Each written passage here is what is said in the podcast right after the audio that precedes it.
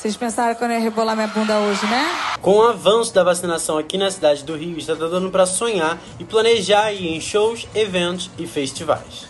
O Chá da Alice, por exemplo, confirmou ontem Anitta como atração da festa que vai rolar em dezembro. O Rap Festival e o Queremos Festival já fecharam suas atrações e datas para o primeiro semestre do ano que vem, com ingressos já à venda. O Lollapalooza Brasil, marcado para março de 2022, prometeu anunciar as atrações ainda essa semana. E o Rock in Rio já está com quase todo o seu line-up revelado para a edição de 2022. Mas e aí? Você é do time que já está com seus ingressos comprados ou do time que acha que está muito cedo para essa retomada acontecer? Comenta aí.